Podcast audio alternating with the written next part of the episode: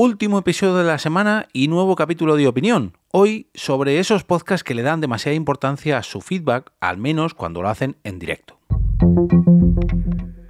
Te damos la bienvenida al otro lado del micrófono. Al otro lado del micrófono. Un proyecto de Jorge Marín Nieto, en el que encontrarás tu ración diaria de metapodcasting con noticias, eventos, herramientas o episodios de opinión en apenas 10 minutos.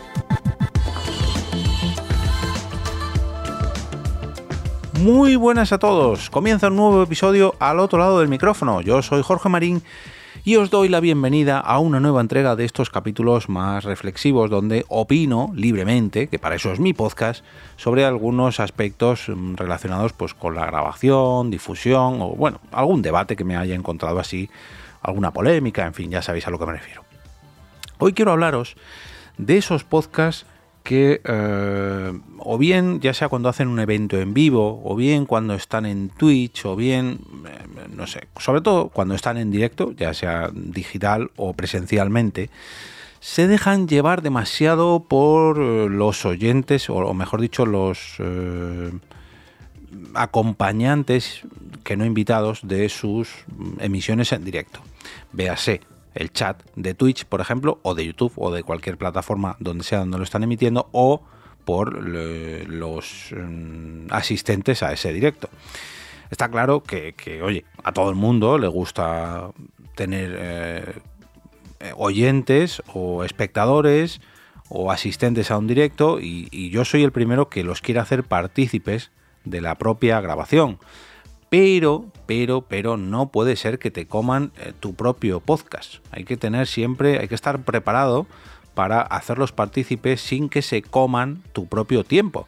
Porque, eh, en mi opinión, y, exagerándolo un poco, es casi una falta de respeto al resto de espectadores o, o de asistentes a tu directo porque ellos han venido a verte a ti ya digo que a mí yo soy el primero que está encantado, encantadísimo de que la gente participe en una grabación en directo de las que eh, yo me ocupo. Pero hay veces que a las personas se le quedan enganchados el micrófono y si encima el propio podcaster, el micrófono o el chat, eh, y si encima el, propio podcaster pone el foco de su directo, eh, pues ya sea en el micrófono de este asistente en vivo o bien en ese mensaje de chat que le ha dejado este este oyente del directo, pues al final, no sé, creo que no deja en muy buen lugar al podcaster en cuestión.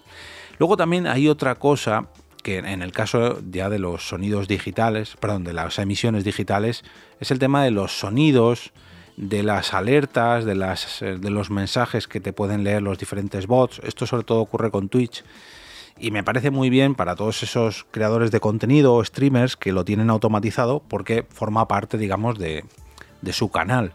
Pero no olvidemos de que estamos hablando de podcast y aunque tú grabes un podcast en Twitch y quieras hacer partícipe a tu audiencia allí, los que luego te escuchamos en formato podcast nos sentimos desplazados. Sea, yo entiendo que leas un mensaje, ya digo, yo he sido de los primeros que he leído algún que otro mensaje del chat de, las personas que nos estaban viendo y mm, me encanta hacerlos partícipes, pero el resto de personas que te van a escuchar luego en un formato podcast en diferido se sienten muy alejados de la grabación si tú no haces más que mirar el chat, mirar las suscripciones, mirar quién sea eh, quién te dona en el canal, en fin, a mí personalmente me aleja, me aleja del propio podcast. Al final tengo la sensación de habérmelo perdido en directo y que si no participo en ese directo, como que no estoy dentro de esa grabación.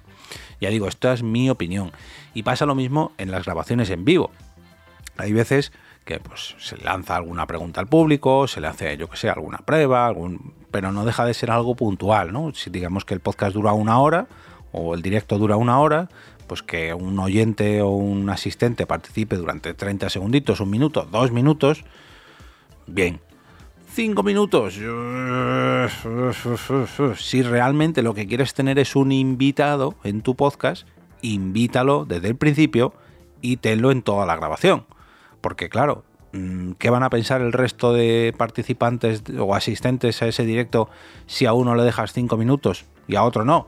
O si tienes que dejar a todos los que quieran participar durante cinco minutos, pues al final el que sobras eres tú.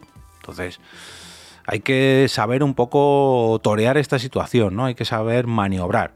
Una, una manera que a mí al menos me ha resultado muy efectiva es pedir mensajes a través de Twitter o directamente que eh, los participantes me respondan a una pregunta que planteo yo.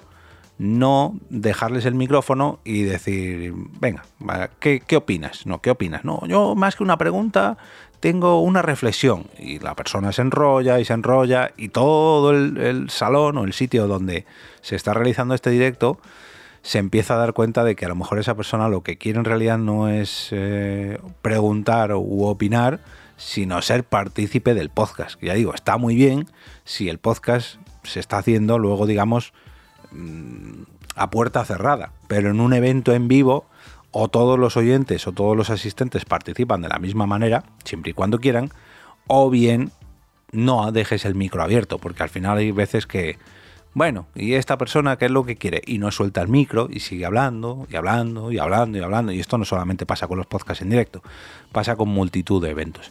Pero bueno, también son gajes del oficio, ¿no? De que cuando uno hace algún tipo de evento así, pues hay que saber un poquito cuándo bajar el volumen de ese micrófono de la persona que no suelta, ¿no? O, o hacer algún aplauso, o no sé, torearlo de alguna manera. Esto, por ejemplo, lo he visto en eh, bueno, lo he oído, mejor dicho, en uno de los últimos capítulos de La Ruina, que hay una persona del público.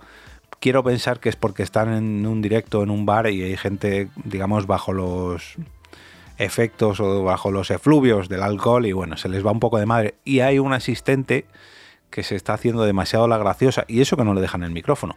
Digamos que se está haciendo demasiado importante y es el propio...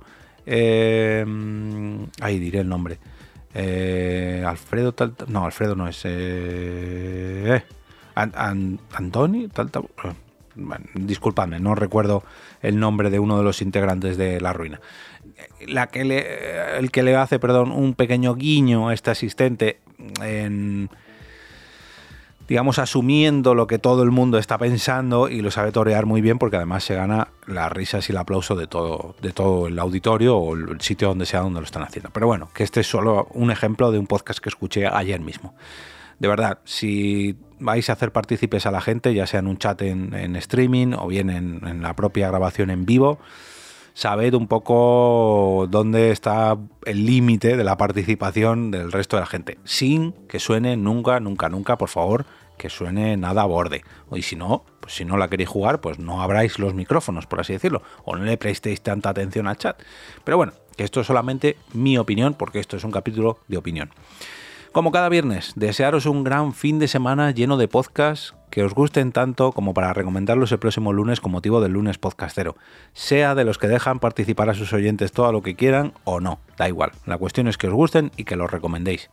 No olvidéis entrar al canal de Telegram de este podcast para participar con vuestras opiniones o vuestros votos en la encuesta semanal de cada sábado por la mañana. Allí podéis escoger tantos episodios como queráis cada semana y ayudarme a pues crear un poquito, enfocar, mejor dicho, el contenido que más os guste de cara a la próxima semana. Pero bueno, nos vemos el lunes con un nuevo lunes podcastero. Y ahora me despido y como cada día regreso a ese sitio donde estás tú ahora mismo, al otro lado del micrófono.